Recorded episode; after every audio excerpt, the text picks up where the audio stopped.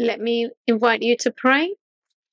And we're going to continue continue with the uh, limits um, with the talks. And I'm not talking about physical limitations, but spiritual limitations within our lives. It's very connected to last week's um, preaching.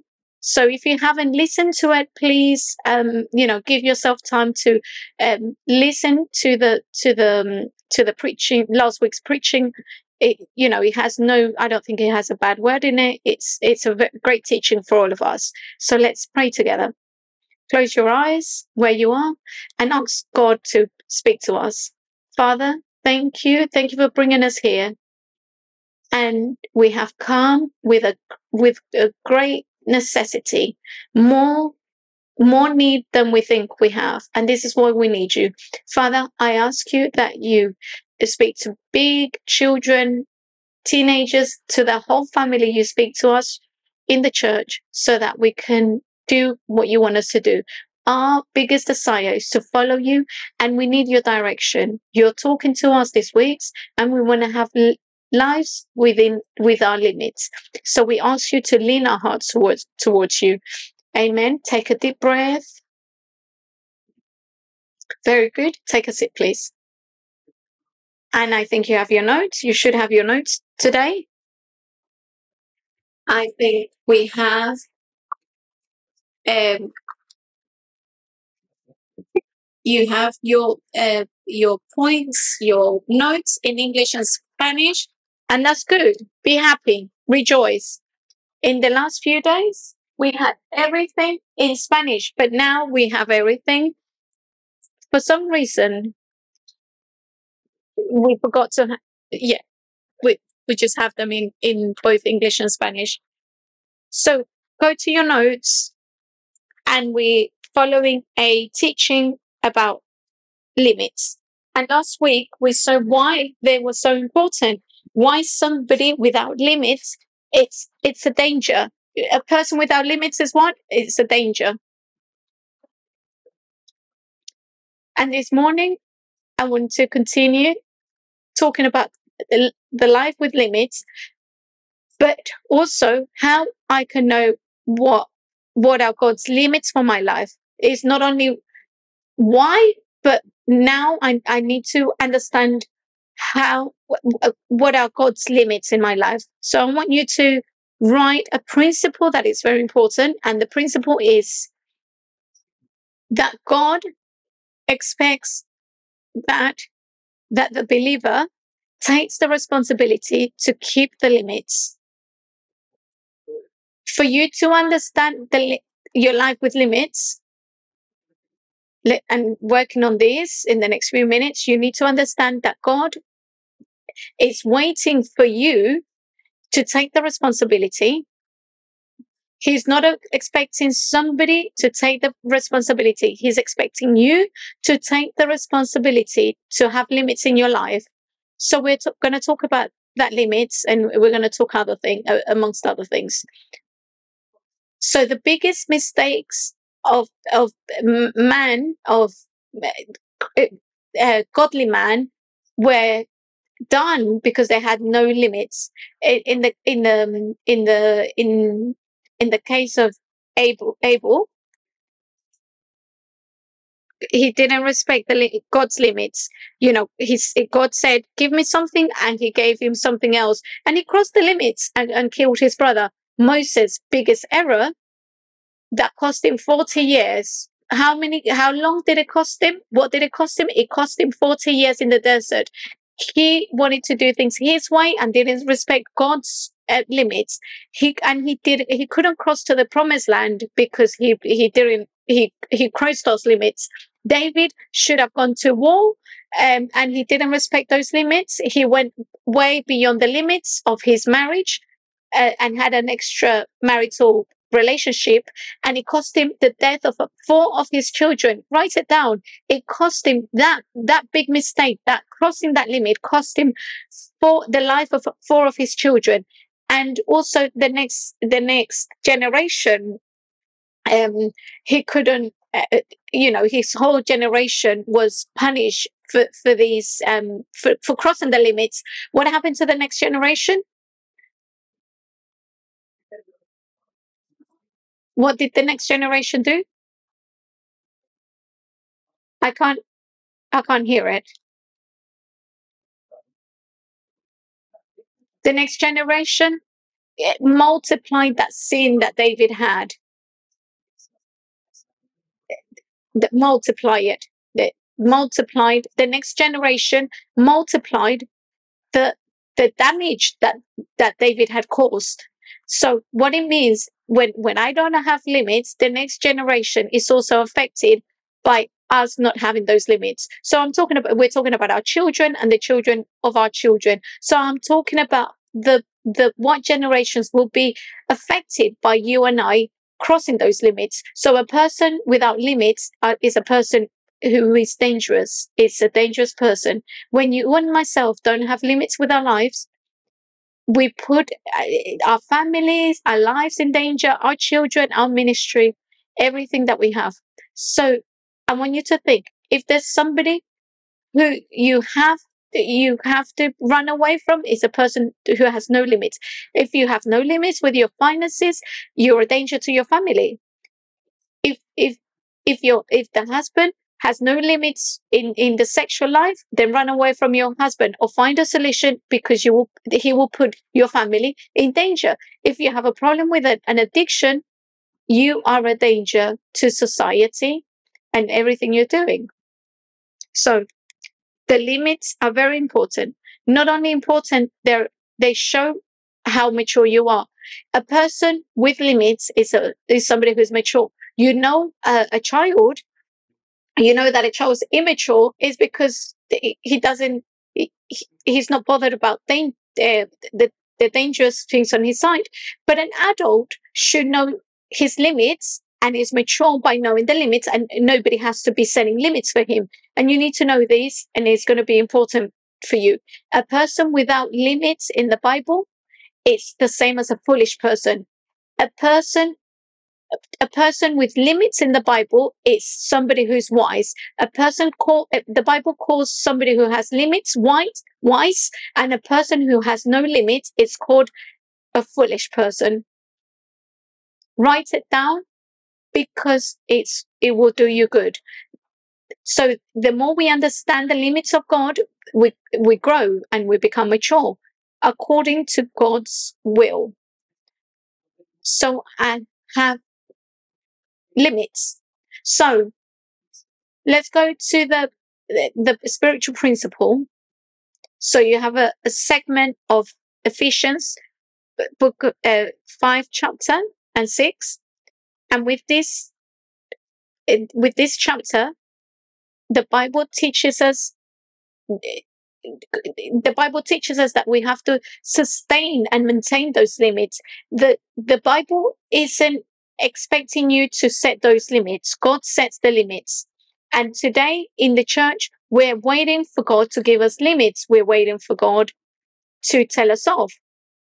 For some reason, we we think that that God has to discipline us so that we are um, disciplined. We think that God has to give give us limits so that we we we continuously beating ourselves. So if that doesn't happen, uh, we have this is why we have congregations and churches that are full of uh, churches that say do these, do not do that, and these congregations are, are immature because they're waiting for the pastor that is the, the that is the police officer and and um, you know I've heard I've heard people that say to me, "Can you speak to my child? Can you can you discipline my son?" And no, that is not my job. That is your job. So if we have a church that has no limits, it's a it's a church that is immature. But if we have a church that can respect those limits, it's a it's a person that is mature. So let's go to Ephesians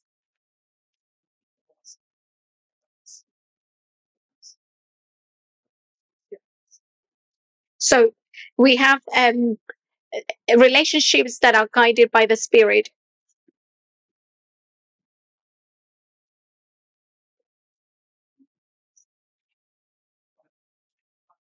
So we understand that parents have to ch- teach children, but the idea of God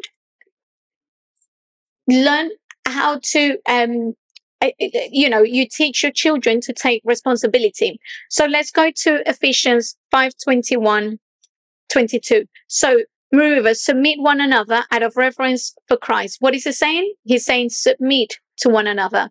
So I want you to highlight this word. The, he's saying the way to do it is that everybody submits to one another, not that others submit you. I don't have to submit my wife. I don't have to submit Darwin. I don't have to set limits to Alvaro. The, the, the Bible is saying that to me what the Bible is saying is that everybody should have that responsibility. Go to verse 22.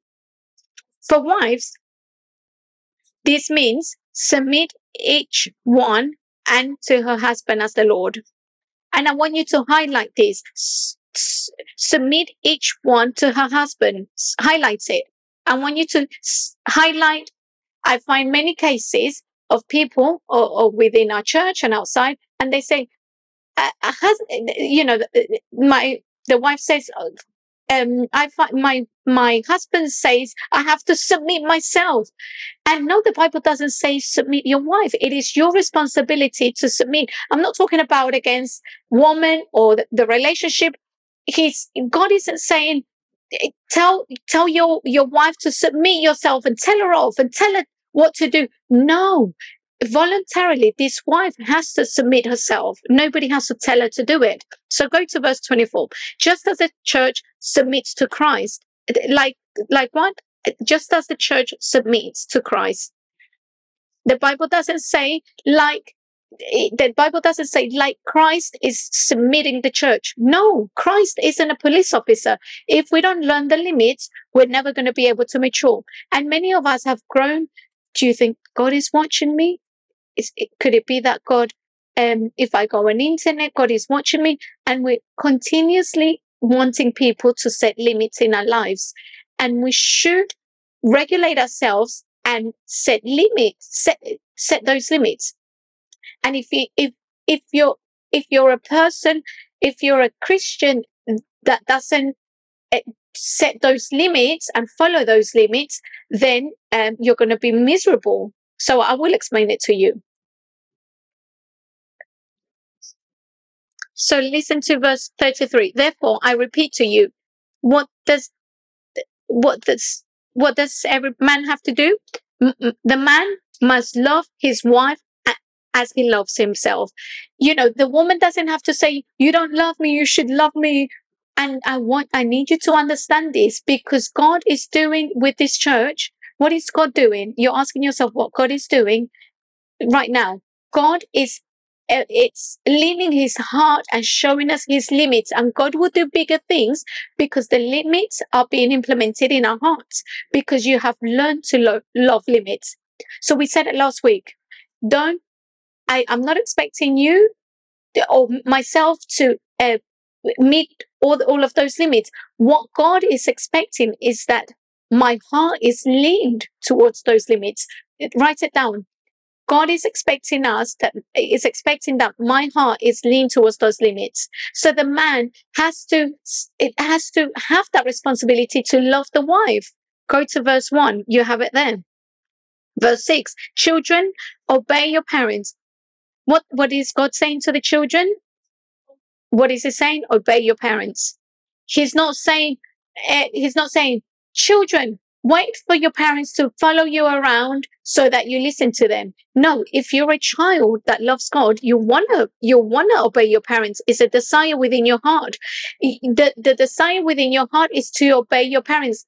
Young people, you need to understand that your job is to, to be obedient to your parents. You don't have to, your parent don't have to walk around with, with the stick all, all around the house look, you need to teach your children, parents, to obey, not that you make them obey, but that they're willingly obeying. Go to verse 4. And I want you to circle parents. Eh, verse 4 Parents, don't make your children angry. What is he saying? Parents, please don't make them, don't force them to um to to be don't force them to be obedient. Teach them to be obedient. So there is a moment where I have to teach my children responsibility.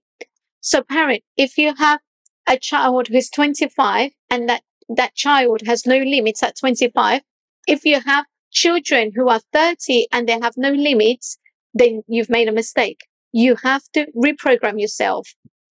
Parents, if you have chil- small children and they're so beautiful, they, they, they chubby, they smile, don't think you don't have to discipline them.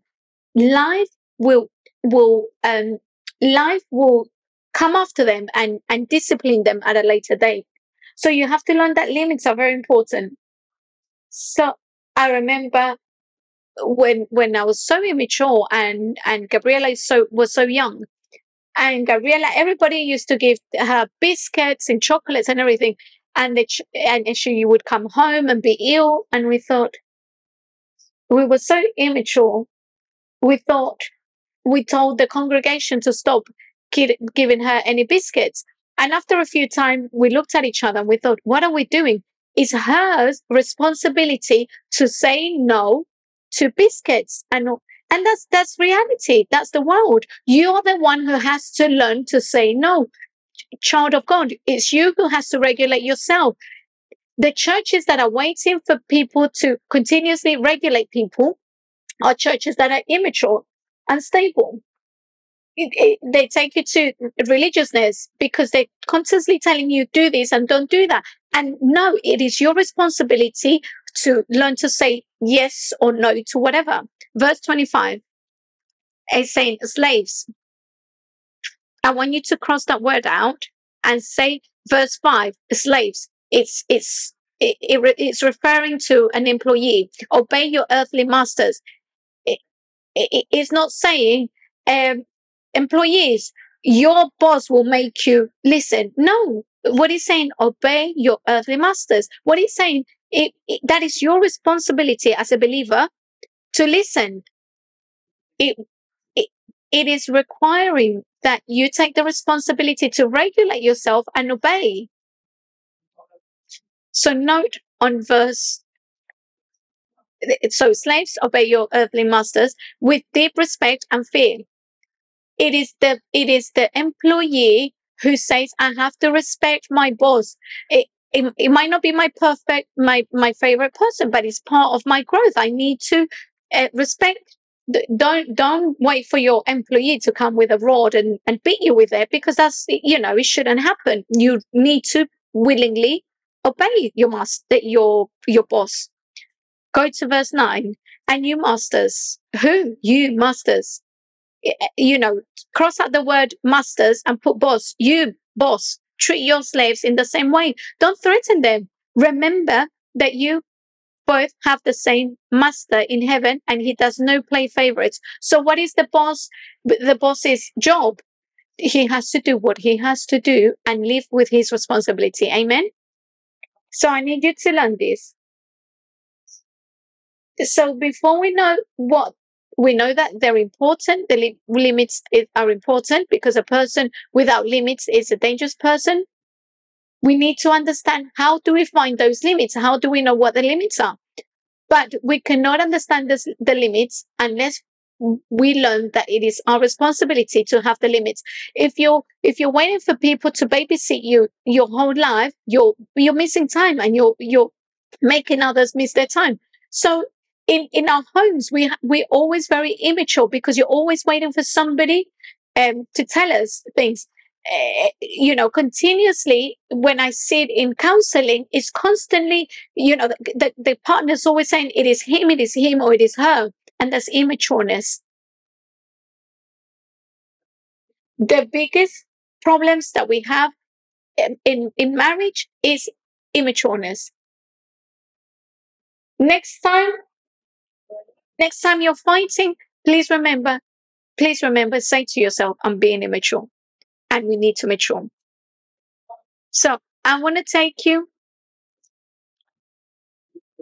that the process, God's pro- process is to, it, it is you who has to have the responsibility to have those limits. And we're going to see how God shows me what those limits are. And the way that God is going to show us uh, so we learn these limits is through the understanding of the Word of God. The first point, I, I received these limits through the understanding of the Word of God. You have to understand this. The big, the majority of uh, of this life that we are following and and knowing this life, those that are not on courage to walk with God, I want you to know that the the majority of what God wants you to do are have been written. They are they have been written. The majority of things that God wants you to do have been written, but God has to transform you so that you learn how to do it and and how we we have this this life. So within the church, I'm afraid that we think that we know everything. And why do we think that we know it all? Because we have been saved from a from a natural life. So you come to church, you become a, a child of God, and you don't see the process and you don't want to learn what the life what life with God is. So I want to take you to an interesting verse on John 4:22. Um, listen to what the, God is saying to the Samaritans, what Jesus is saying to the Samaritans. You Samaritans worship what you do not know. We what you know, you know very little about the one who you who, who you worship. You and I know very little about God. There are people that come and new believers that and they say, Oh, I know it, I know it. Look, let me tell you, you and I know nothing of what is to walk with God because we come from a generation that is different, that has never followed God. We come from generation that was slaves. You think you know it all because you understood the weekend. Bec- let me tell you, you don't know anything. And that's what Jesus is saying to the Samaritans. Look, you are from a group that know nothing. You don't know who you worship. And that makes sense. We don't really know who we worship. Why do we not know it? Because our families never walked, walked with God. If they had worked with God, this wouldn't be new to us. But this is all new to us. If you want to know, if you want to know the limits that God has for your life, let me tell you to, to begin with, for you to know is that you don't know the limits God has set. And you need to learn that. I want you to know that the first five books, the Pentateuchals, have, have 613 commandments. You think it's only 10 commandments. No, it's 613. Out of the 613, 360 approximately are limits that you and I don't know. This is why we continuously, when we walk with God, our lives don't grow because we don't know how to walk with God. You don't know how to have a relationship with God. Think of this as example. When God took out the, uh, the Egyptians from Israel, from Egypt, they were slaves for 400 years. They forgot or every, they had no law. They had no conduct law. And the first thing he did is he put them, he took them out of Egypt. He stopped them in the desert. He brought, he, he stopped them in the desert and brought um, Moses up to the, um, to the mountain and gave him the commandments because he he need they needed to understand to walk with limits. There is a there is a word that's uh, there is a a a teaching that is um, a strange fire, and sometimes we walk with that strange fire because we don't know how to walk with God. You have to think that now you're working with God is a new life and that you don't know God. God is telling is telling the Samaritan, you don't know you know very little about the one you worship. Notice what it says on the next on the next little bit. While we while we Jews know all about him, for salvation comes through the Jews.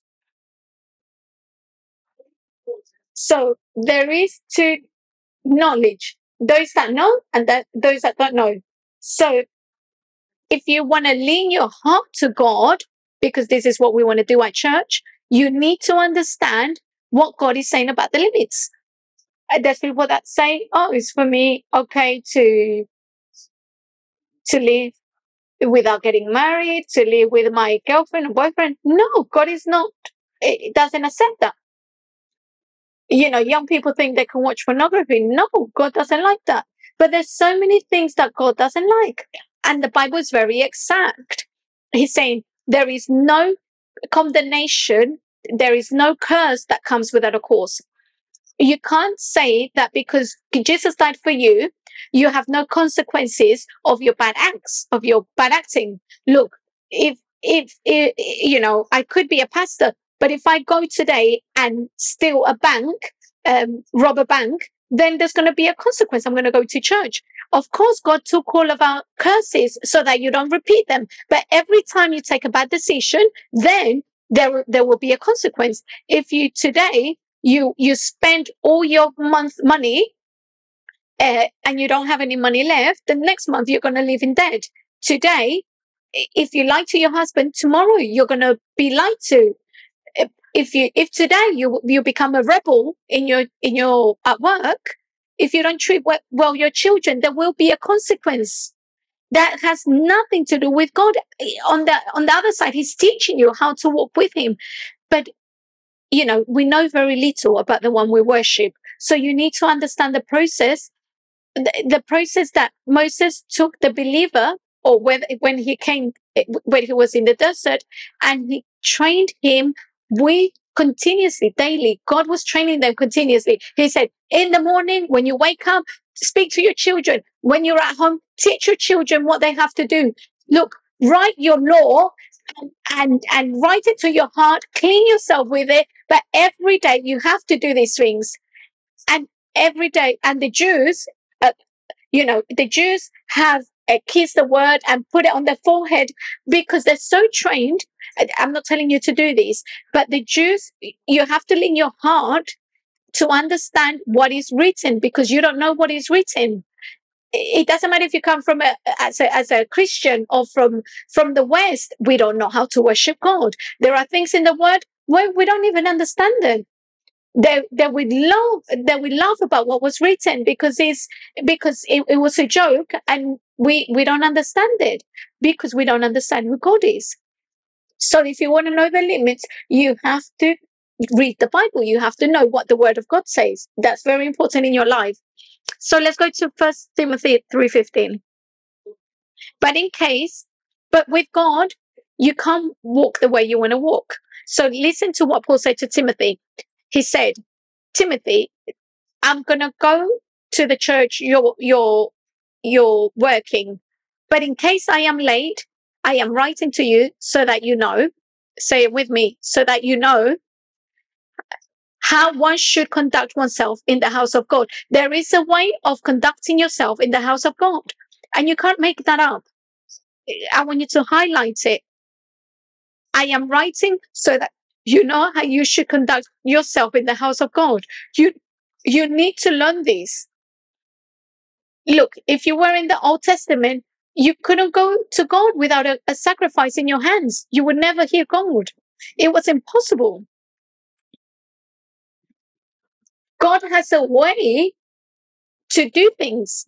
And this is what you learn through the, the word of God.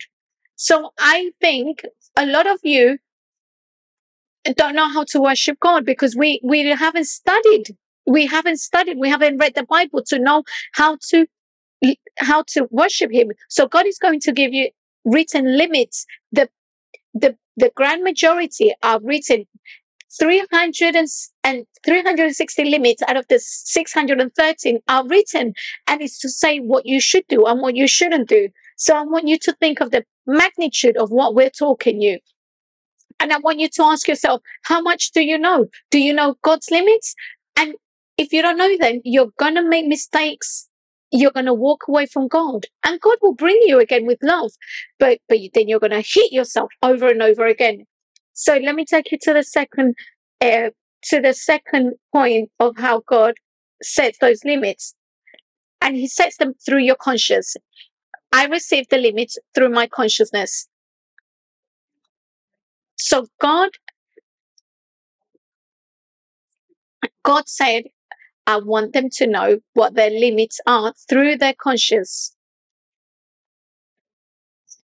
But the second, the, the, the second point is he gave us conscience. So the first one is he's given us the Bible so we can read it and understand it. But the second one is your conscience.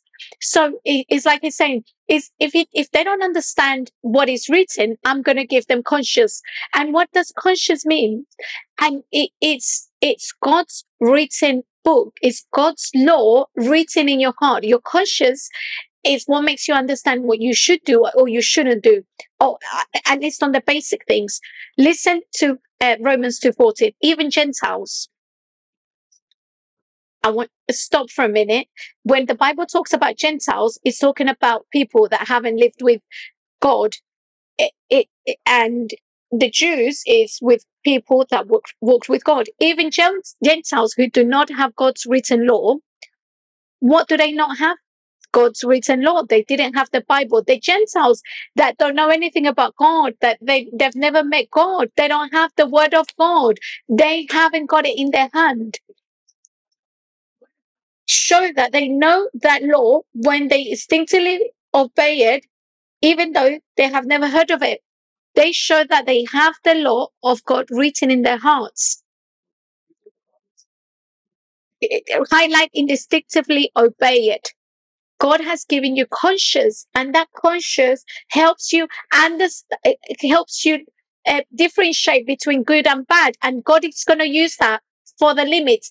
The big majority, when you have sinned before you, you, you became to Christ, you knew that what you were doing was wrong because there was a voice on your mind, a word, whatever, a, a feeling from your conscience saying, this is wrong. You shouldn't do this. What you're doing is incorrect. But you know what we do? We silence that. We silence the conscious because we don't, we don't like the limits. That is our problem. In, in all the things you have seen and I have understood the word of God, I have had a thought that says, don't do that. And I have done it because I don't want to be obedient.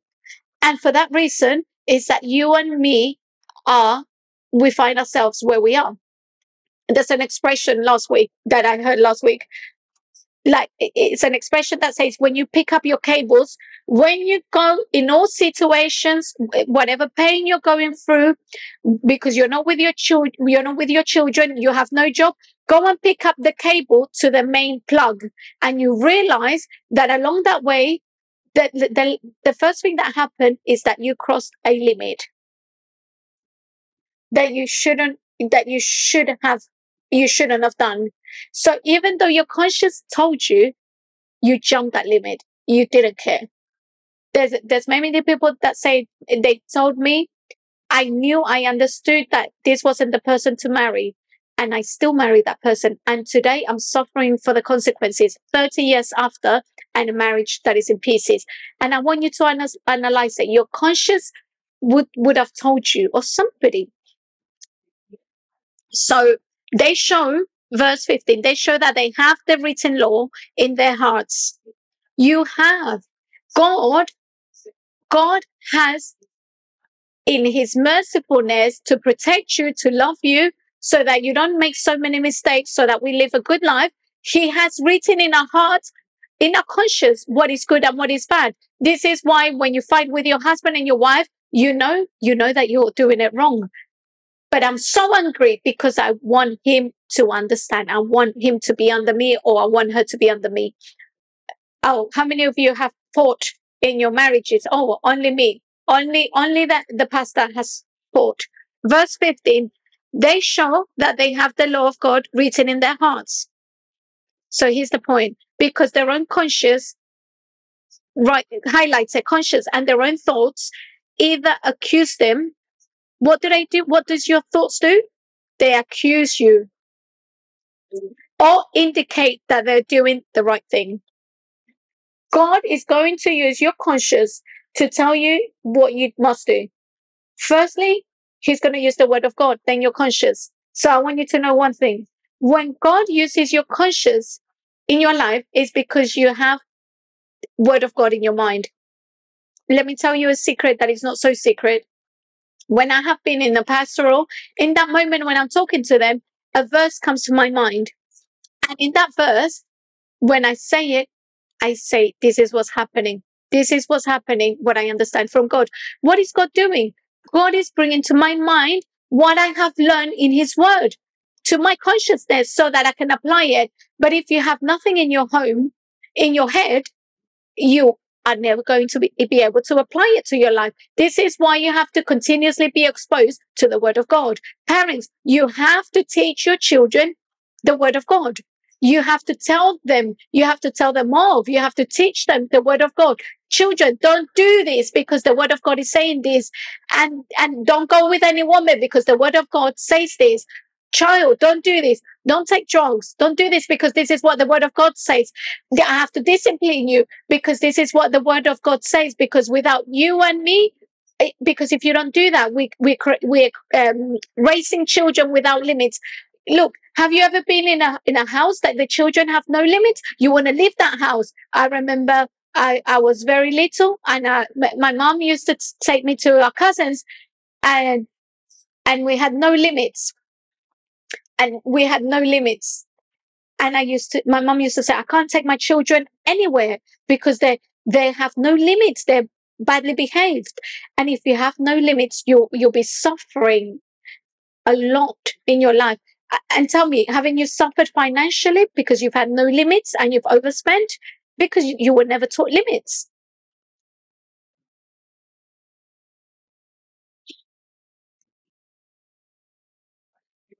Go with me to um, the third point how to receive the limits of God through personal understanding. I receive the limits through common sense. The first one is through understanding the word of God. The second one is through the conscious. And the other one is common sense. You don't understand the many times God has spoken to me through common sense and I've never understood. When I go to the word of God the next day and I say, Oh, what happened to me? I heard, don't do that. Look, when you pay bad, the good that somebody has done, the, you pay bad with the good you have been paid with. It, the word says that the curse will never leave your house. If you treat somebody bad, knowing that you should have treated them well, you go through a lot of pain. And logic tells you that. And then but you want to do it your own way. And this go to the parents. Uh, the working relationship with your children. If you pay bad for good then pain will never, never leave your house. Look how how bad the limit is. And we don't think that because we're angry because our heart is is blinded So let, let's go to First Corinthians 6:12. Some of you say, I am free to do what I want. And you are. You know you're free to do whatever you want. Of course, but not everything that one wants is convenient. That is it. That you understand that through common sense. God is going to put in your common sense. Don't do that. Uh, the other day I was saying uh, so somebody I, I was watching a new uh, some news eh, of a lake in the in the news and the, the the report said do not drink from that water because the, the water was red. And i before i even read the article i knew you know you knew people shouldn't drink from there because the, the that lake was was brown. So and that's common sense. The people that don't have god that are people that don't appreciate um, that you know they have no fear of God, they don't care. They, they they know they know that people that walk with God and say it doesn't make sense that he's walking with God and they don't do this. If they you know if a person that have no theology, they don't care. Everybody has common sense. These people that work with God, walk with God, shouldn't behave that way they walk with God, but they shouldn't behave that way because they have no limits. Look, the most stupid person knows that because we all have common sense, but we don't see it. It makes no sense to do certain things. In 1 Corinthians 6:12, Paul says it again. Eh, Some of you say, I am free to do what I want. Of course, you are free to do whatever you wish to do, but you need limits if you want to walk with God. You want lim- you need limits if you want to have a good life. Look, if you don't have limits, you can't walk with God. How can you believe that you can walk with God if you have no limits in your marriage? How do you think? Why do you think God has to bless that? Why do you think that God has to bless your life if you don't behave the way God is saying you should behave?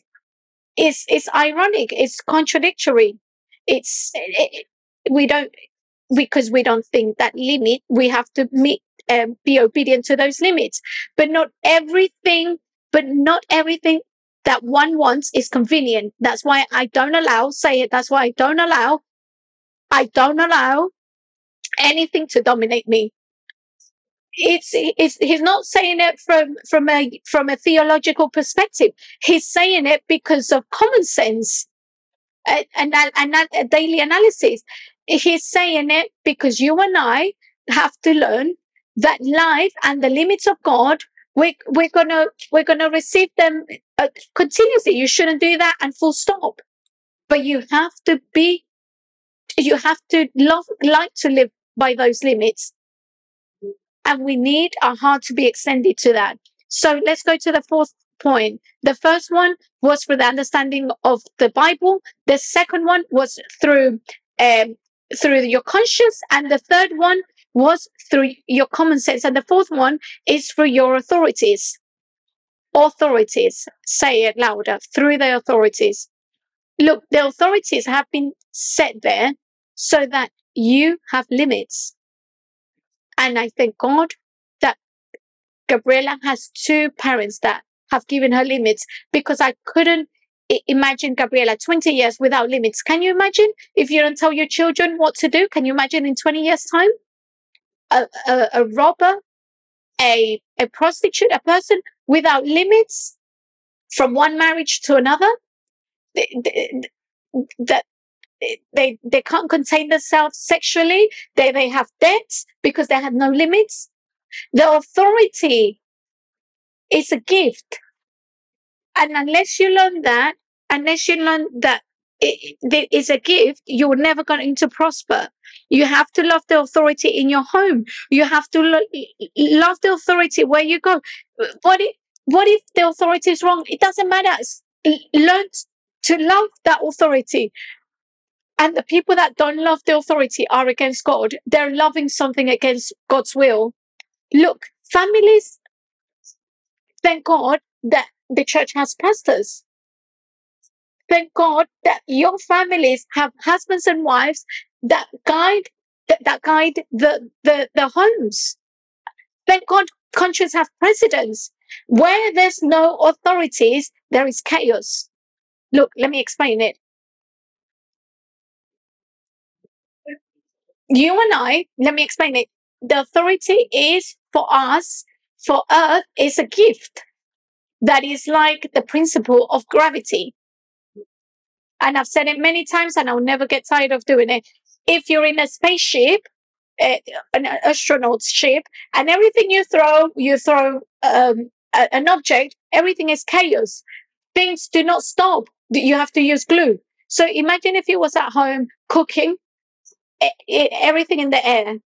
You would take three or four days to cook while you eh, while you chop the, the onions and get the knife from the air what makes the gravity of law, of gravity is a gift is that everything is in order.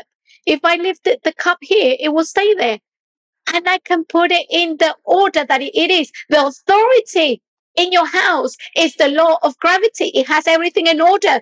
The authority that the husband has to do what they have to do, the wife, the children, everybody has to do everything everywhere in all the places the places that have no authority are places that are dangerous. Go to Haiti at the moment where there's no president, when where they, they have a eh, they have a president every three or four weeks. You know what people say that invest? People that invest, we don't want to invest in Haiti because it's dangerous. The money that I put there will be lost. Let me tell you something. If you don't believe in authority, why do you think God ha- should invest in your life? God will invest in your life through the authority. And when I say he will if invest in your life, it means he will prosper your life through authority. God will not do that if you're a rebel. Go to a place that is a rebel. Isn't it dangerous? One of the reasons why many of us are in this country is because of the insecurity of our countries. And you know why there's why there's insecurity? Because they have no authority in order, in place. No, they, they, everybody does whatever they want to do and whatever they care for. And the, the, the uh, heavens isn't like that. So let me ask you, why do you think that God is going to invest in your life? Because if, if, if a bank, a, a, a dodgy bank doesn't invest in, in a country, that is messy. Why would God invest it in your life if you're living, if you don't believe in authority and you live a messy life? God will invest in your life because you know authority. There are people that prosper. And let me tell you one thing. In the now nowadays, you can be a miserable Christian and have a good life. You can do it. You can be a Christian the most miserable, the most rebel one, and and make make a few good bucks, go to the pub, and have no limits in your life, and do whatever you you want to do. And that it's a miserable Christian because you don't have the presence of God. And I don't know if I'm making myself understand. You need authorities. Learn to love authorities in the church. Imagine if everybody did what whatever they want to do here. You, you know what would happen? Let me tell you, in minutes, that church will be without people because you will feel insecure. But at this church, we come at, at, at a time, we do this and we do the other. Do you know why we're transformed? Because the authority within the church is well, it's put in place. And that gives us that security. If today we start the meeting at 12.30 and next week we start at 4, and in a month, we start at 12 at midnight. I say, oh, you know, you say this is a chaos. Where in your homes, if you don't respect the authority, it's a chaos. And our children see it. And the authority is not only that you speak it outwards. The problem, uh, the problem with the authority is that you have to love them within you from your heart. Without that, God cannot invest. How can God invest in your life? So the limits would come because you respect. The, the blessing will come because you respect all the authority you have to respect. What happened to David? He went crazy. The whole family was affected. He, he had nothing after when Solomon got the reign. Solomon had had 700 women. No, it wasn't Solomon. Look at his dad, what David did. And then onwards, it was, it was a chaos. If they, if they, if David had kept the limits, the, the story would have been different.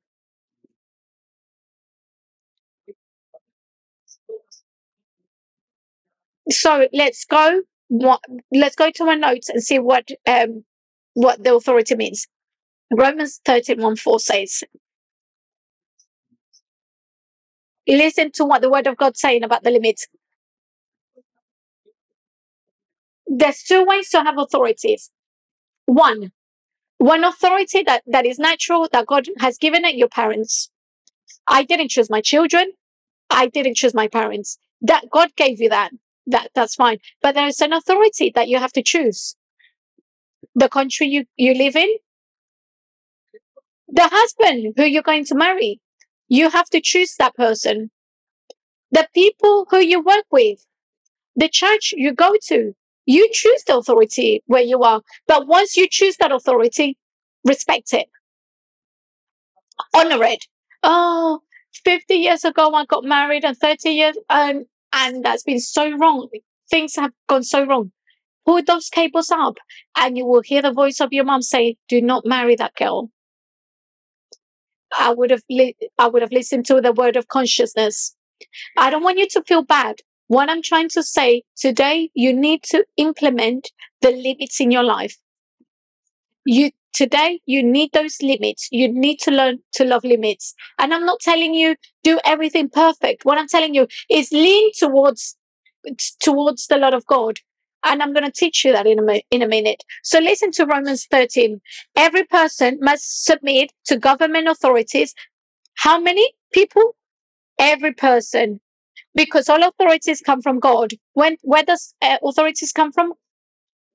Highlights it. Authority comes from God.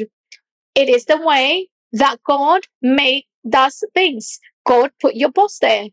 But so what is the problem? It's because we none of us want a boss. Let me tell you something. Let me tell you something about I- there's times in my in my life where I think, why do I not want to be obedient? Why am I so disobedient? What is happening with me? And I have to go to the limit. I can't expect my boss that doesn't see me. In fact, eh, who believes in me that I'm here. I don't have to wait for him for, for him to bring out a rod and say, "Have you listened or not?" Eh, That immature, that immatureness wouldn't allow me to be the pastor here. And you know, I that would he wouldn't let me go because I would have to be subject. The authority comes from God. That's that's what he's saying. And you have to love authority, love it and respect it. You have to pay, pay the price. And the price is to be obedient. It's a gift. It's a gift. And I see it more. Listen to this. And those who occupy positions of authority are placed there by God. Look, you chose your husband, but after you chose him, that man, God put him there. Go ahead with it. Parents, your children, God placed them there. And there are many, eh, many that say, my son is this, my, my father's this, my father's, my mother's that. You each one have what you need. Wake up. Everybody has what they need from God. It, it's not, it's not about that, that, um, continuously rubbing with each other. You have problem with authority. I- You know, some people go to places and they have discipline, discipline, discipline because they have no limits. Verse 2 says, Therefore, anyone who rebels against authority rebels against what God has instituted and will be punished. Eh, Say it with me and will be punished. And you don't think, oh, Pastor, Jesus took everything on the cross. He took all my sin. Well, go and be disobedient and go, and do, uh, uh, uh, and go and curse your, your, your boss. You know, you won't be at work tomorrow. Uh, Do you allow, if you're a boss, or you that um, drive a, a bus, do you allow anybody to do whatever? No. In places, you go, it's, it says, we reserve the entrance to people, you know, to, to people that are rude. What are they saying? If you're rude, you're going to get a, you know, we won't tolerate any rudeness. We won't tolerate violence, you know, the NHS, uh, abuse. What does it mean? Those are limits. So listen to this verse.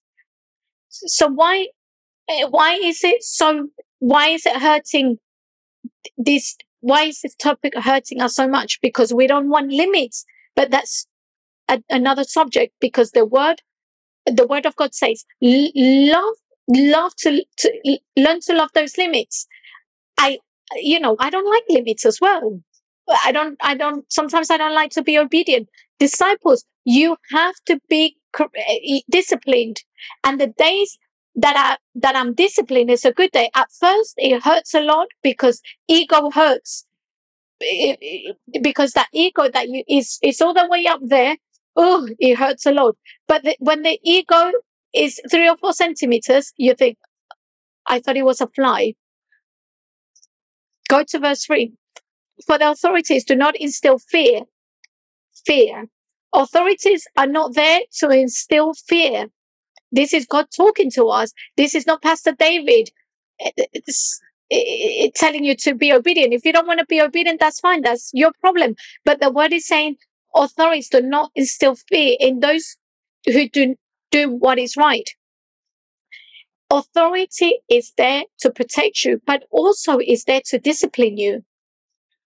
So if you want to have limits, you have to understand that if you disobey the authorities wherever you are, So if, if you go to, to a bank and rob two millions, the authority would come after you. And we think, why, why is the authority, why is the police not, uh, you know, not being stronger? And now, you know, back to you. So verse three, if you want to live with fear, and let's go to verse four. The authorities are at the service of God for your good. And I, I want you to absorb that. Parents, you are at home for the good of your children or not? Why is the is that why is there a pastor in the church for the good of the of the people? Why do you have a leader? You're in a company and you have a boss because that boss knows a little bit more about what you're doing and he can protect you. That's why the police is there to protect people. Are you with me? And those those are the ones that need to put the limits. So God is going to give us limits through the authorities. Please do not do, do not um do, do not um look away from them. Don't don't don't set aside what your parents tell you. I know parents that have done it horribly and they come to the child and they come and say something to the child and that child falls. So what is the authority that have had, have lived so badly and, and have said to the child, you should do that because God isn't, isn't backing up what the person's saying. God is backing up the authority. There's, there's young people that say, my boss was bad. Nobody, you know, nobody you know, nobody, um, you don't get sacked for being a good employee. You get sacked because you're a, because you haven't done it properly. Church, please don't, don't, don't, don't underestimate what the authorities tell you. The foolish doesn't listen. The foolish, the foolish uh, the, the person who's foolish, once they're disciplined, they don't like it.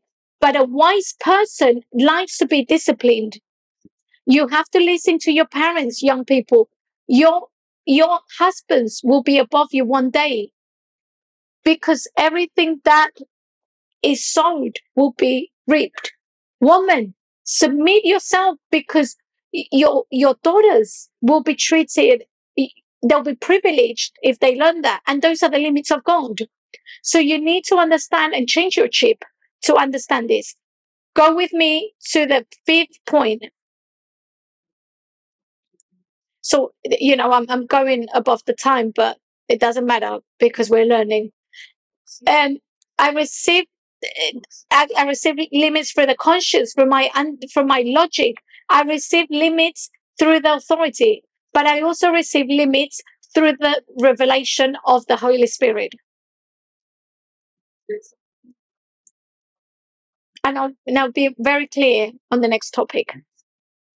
The Holy Spirit is here to bless you, but it's also here to discipline you. If you tell me that in this week you haven't felt bad, in the in the in the next two weeks you haven't felt and understood that the Holy Spirit is it's um it's teaching you something, then I'm, I'll be worried about your life. The Holy Spirit is not only there so that you have a, a blessed life, uh, like you do in the underground. Lord, please, uh, the train, come now. Holy Spirit, help me with the, these bags because they're so heavy. He's not only there to help you, he's also there to discipline you. And in the last few days, if your heart wasn't, uh, wasn't uh, disciplining you, then he's not there. He's not in your heart. And this is Paul and Silas. Uh, Paul, uh, Paul and Silas were were traveling, and they were traveling to preach. And the Holy Spirit is not going to re- remind you many times what is written. Should I sleep with my boyfriend or not? I want to conf- I, I want that confirmation. God is not going to tell you that because it's already written. You know you shouldn't sleep with your boyfriend. Don't make stupid questions. you know what you shouldn't do. Many times in my life, one of the things I shouldn't do and what I what I hear is nothing. Because you know what you should do or shouldn't do. Why should God answer answer your prayers? Are you with me? What are these men doing? They're going to preach. So Paul and Silas traveled through the region of Phrygia and Galatia because the Holy Spirit had prevented them from preaching the word in the province of Asia at that time. What did the Holy Spirit do? Prevent them. What did the Holy Spirit do? Prevent them. He prevented them. So let me ask you something. If you think that the Holy Spirit, uh, when you were sinning, he spoke to Paul and Silas, don't you think he's going to tell you not to sin watching pornography? I'm asking you. Don't you think the Holy Spirit's going to speak to you? If God spoke to them, even though they were going to go and preach, he was saying, do not preach. What do you think is going to happen to your life and mine? So if in the next, if in the last few weeks, you haven't heard God saying to you, don't do that, and you haven't felt bad, because we have a concept that the Holy Spirit, eh, eh, we have a concept that we have the Holy Spirit so that we have a perfect life. But let me tell you something. The Holy Spirit is there to discipline you of the things that you're doing wrong, to stop you, to put limits in your life. Don't talk like that. Don't speak like that to your husband, to your wife. Why did you say that? You shouldn't have said that. Why am I thinking that? Oh, I made a mistake with my children. I shouldn't have done this at work. If the Holy Spirit is not doing that, then you don't have the Holy Spirit in your, in your life or your heart has gone hard. So I want you to think in the last two weeks, what has the Holy Spirit said to you? Lord, brother, be blessed. Because, because you should, the, the, the Holy Spirit's job is to do that, is to show you the things you shouldn't do.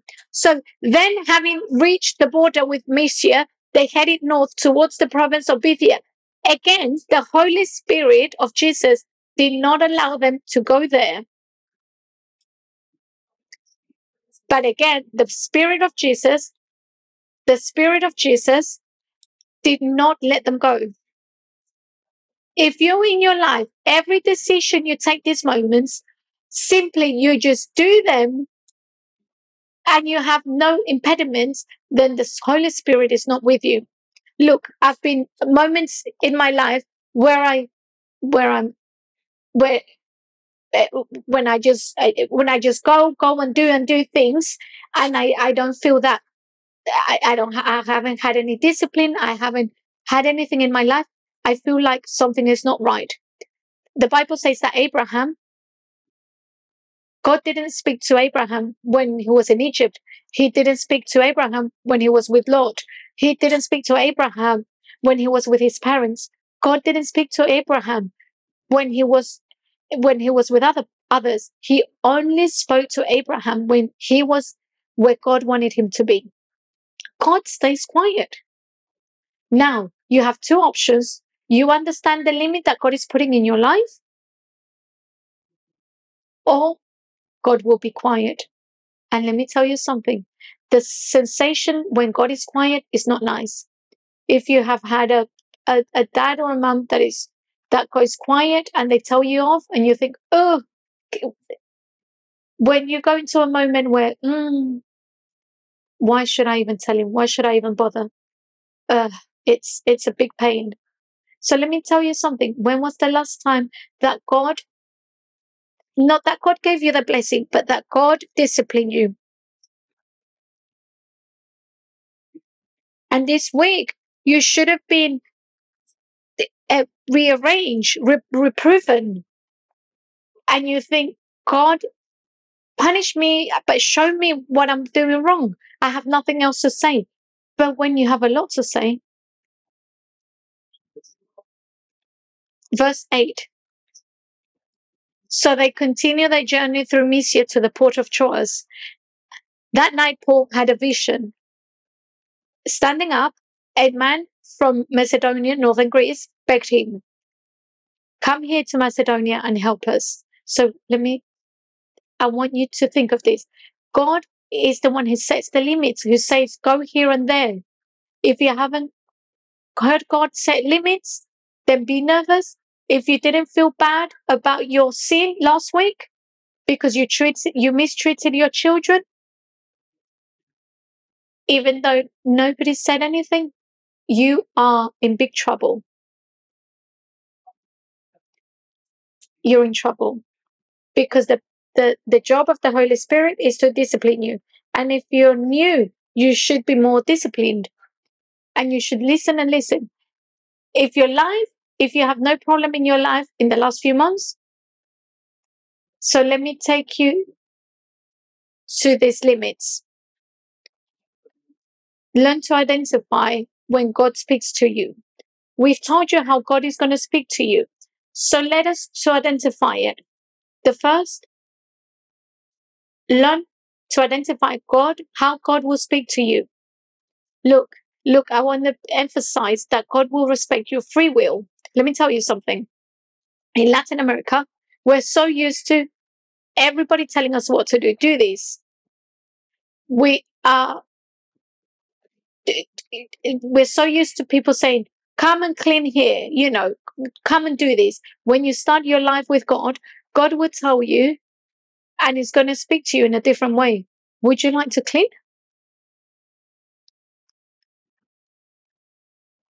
So when people come to our office and they sit there, Pastor, what should I do? I say, you should do this. I think you should do this.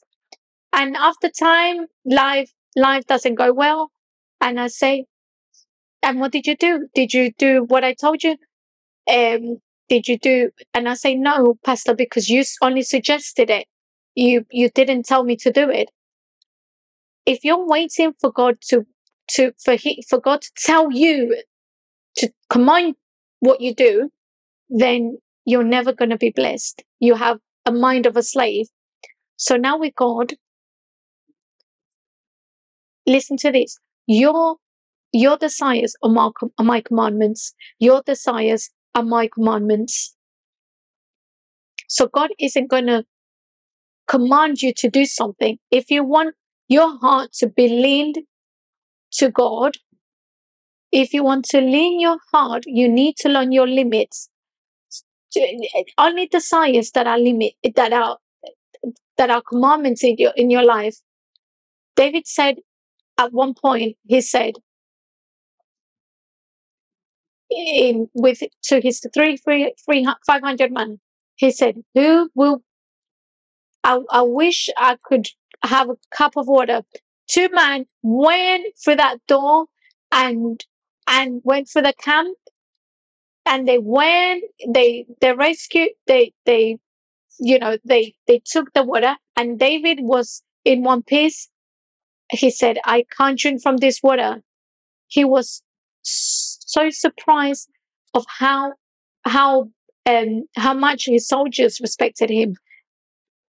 His soldiers understood your commandments uh, my desires are my commandments. If, but if you want you know if you want to learn how to do god's desire then they should become commandments.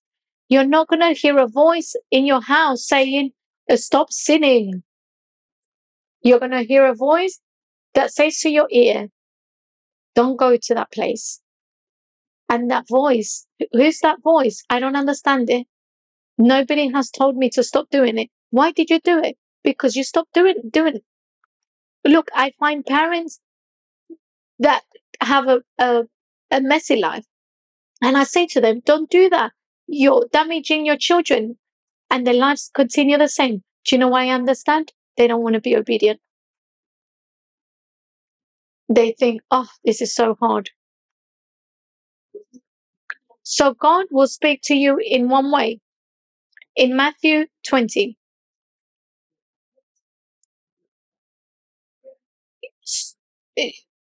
in outside the church, eh, in at work, your boss will command something, but here, in God's life, in your spiritual life, God isn't going to command. God, God is going to, God is going to, uh, you know, uh, request that you listen. If you go to, um, you know, God hasn't told you when you read the Bible, you understand that you mustn't do things. And God is not going to say, you mustn't do this. You're going to read the Bible and you're going to understand that you shouldn't do that. And, you know, you're going to listen to a prayer and to, to the preaching and you're to, you're to understand that's for you. David, David is not going to tell you, don't do it, but you must understand. You understand in between the lines when you shouldn't do it. You're to find, we're to find people that have, have um, not had a good life in one or two years.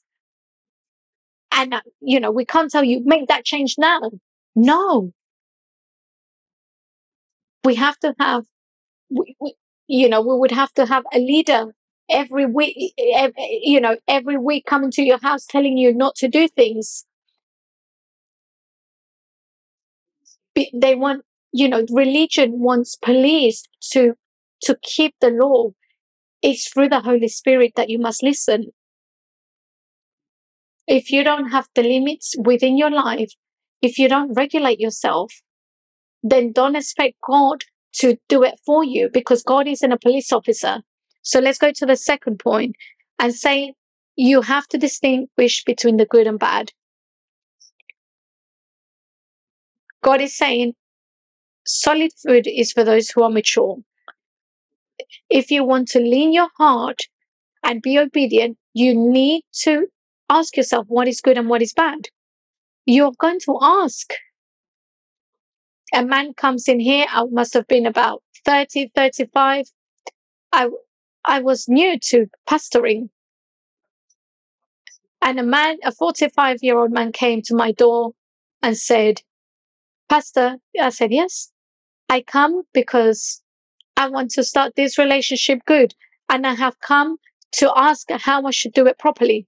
And I said, so many years he's done it wrong. And I never forget his desire to wanting to do it between between good and bad. And I asked, what happened with your previous marriage? And he said it didn't work out. Don't you forget that mm, when you didn't ask, things didn't turn out well. And this is why when you didn't ask, things didn't work out well. So you learn from your consequences and learn to distinguish between good and bad and ask. You need to know what's good and bad, but don't ask. Eh, don't ask what you already know. Should I sleep with my girlfriend? Don't ask that because you know that. You want me to say yes so that you do your own. The questions that ask that, they're constantly, they're constantly thinking how they can sin. Me as well, because I've done it. And thirdly, they, you have to lean your heart towards God before you know the limit. Let me explain that. You have to limit, you have to lean your heart is to want to be obedient. Jesus says in in John 1 7 17, if someone wants to know, wants to know, wants to do what God wants, he would know that my teaching comes from God. If you want to know what God wants, first you want to have, you have to have a, a heart lean towards God. Don't say, God, um, I want to be obedient, but tell me what's going to happen in the future. You don't want to be obedient. But when you want to really know, when you really want to be obedient, God will say, I'm going to show you what there is. He's saying it in, in John 17. If someone wants to do what God wants, he will know that my teaching comes from God. If somebody wants to do what God wants him to do, then it, it comes from God. You know, don't do it, but if you if you do it, because if you lean your heart towards God, that that's what God wants. You don't have, let me tell you again, you don't have to be perfect, but your heart has to be leaned. have I said, has this, have we started, finished this today? No, we haven't finished. We have started so that our hearts is leaned towards Him. There are families that are lost completely because they had no limits. And it hurts, it's painful. And then we pick it up after. You know what's happened with your child? And and the child doesn't care. They go and do whatever. You you pick up that mess Years later, you pick up the mess and you say, I told you so. And then you have to pay for those consequences because that child or that son wasn't in the place where he should have been. I know that God has spoken to us today. They're going to bring Holy Supper for you, for you guys. Young people, I want your hearts to be changed. Young people that are upstairs, I want your heart to be reproven. Leaders, please be reproven. How I want your heart to go like this. Last week, uh, and I felt, uh, oh, we have failed so much. No, if you only knew how it feels to fail God, if you if you knew what it feels to fail God, you would understand many things. And I, I, I feel, you know, many people say, oh, you're so, ex- you're exaggerating. No, let me tell you. Let me tell you a person who has a problem with, with, with lust. Before he came to God, he would sleep with everybody. He would do whatever he wanted. And the man used to do everything. And he became, and now he only has 95% left. He doesn't sleep with anybody. He's clean, he's cleansed in many ways. But after he comes to church and suddenly every now and then his eye crawls around a girl. That 5% that he has, that is the most difficult thing there is. You are the biggest rebel. You could have been the biggest rebel in your in your place when you you change that 95% but that 5% that is left is that root that you want to change. That 95% you you you you lived through it and that was fine. But that 5% it's really damaging you. Is that is the root. It's the root that has to be cut from your life that 5% is not an exaggeration that 5% is what allows the scene to come back again. And I feel like, and I feel, and people say that I, I, I don't have lust because I don't have money. It's the desire from your heart. Don't underestimate the limits of God. Because, because the Holy Spirit isn't going to let you cross that and it's time to go back to the communion with God. That 5% is the most difficult one. That's why you cry and you, and you say, send me to the moon. How many banks did you steal? I haven't stolen from any, from any bank. I have stolen from my heart. How much, how much rebelness there is in my heart. That 5% is like 500% it makes you feel bad only it makes you feel bad only when you have a communion with God because you don't understand what the relationship with God is.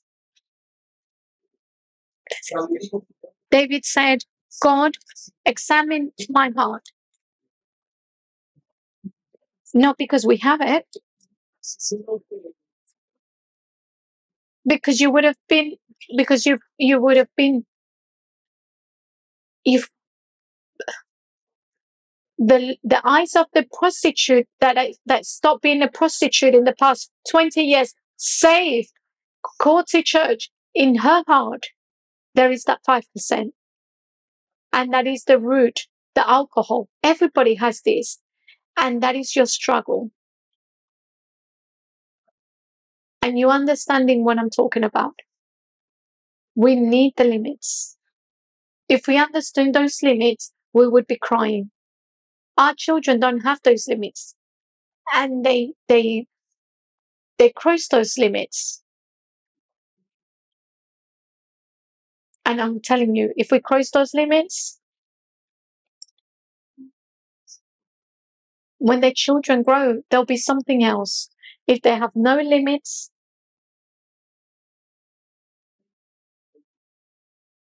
if we weren't saved, we wouldn't be talking about what we're talking about. So close your eyes. Father, many thanks. Today we are before your presence that is truthful and it cuts our marrow bone on the inside. You know what we experience. We know, you know that the the state of my life, my finances, my internal life. You know where the cancer is of our the cancer of our thoughts. You know the thoughts that we have that nobody knows. And today you show us that you do know because your word makes us feel um, sinful, not so that we feel bad, but sinful so that we can repent. We have paid bad the good that people have done to us. And and the badness hasn't left our home, the curse. And we have become conscious that our heart is not able to carry on. We are very conscious of this. This is why we come only to ask you and to lean our hearts towards you. Lean our hearts towards your limits because we refuse to do so. It lies to us and it lies to others. And today I ask you in the name of Jesus, before your spirit, your Holy Spirit, with my eyes closed, know what's going on in my heart. And I ask you to forgive me. Forgive me, Lord. Forgive me for living without you and help me, Lord, to have those limits. I'm even afraid to sing, but thank you because that's a good sign. I want to have that fear for you and say, I want to be like you. That the urgency allows me to walk with you, Lord. In the name of Jesus, Lord. Forgive my families, our children, according to what you have brought to our conscience today. We want to love you, Lord. We want to remember the Holy Supper because you, your blood, and your bread, the wine reminds us that there's strength for the sea, there's strength for the ones that want to lean their hearts. But you also say that we shouldn't take it without considering our sin because we will lead, we will lead condemnation. So Lord, I ask you to cleanse my heart, please. And if you're going to take the, the supper and you don't believe, please do not take it because you will bring, you will bring condemnation to your life. But if you decide to cleanse yourself, even if you can't be cleansed, take it with me and say, thank you for your blood. Thank you for your body. They have been given so that I have a new life. Today, give me the strength so that my heart is leaned towards you, so that I have the limits in the name of Jesus. And take a few moments. Meditate. Where you are, don't worry. We're not in a hurry. This is more important, your future. Please think of your family, your children, your marriage. Please think of your future and your ministry. Please think of your finances, your children. Love those limits and say, Lord, help me to, to love my limits. It's a miracle. It's not a financial. The miracle you need is, is not a new job. It's a heart towards God. That is the biggest miracle.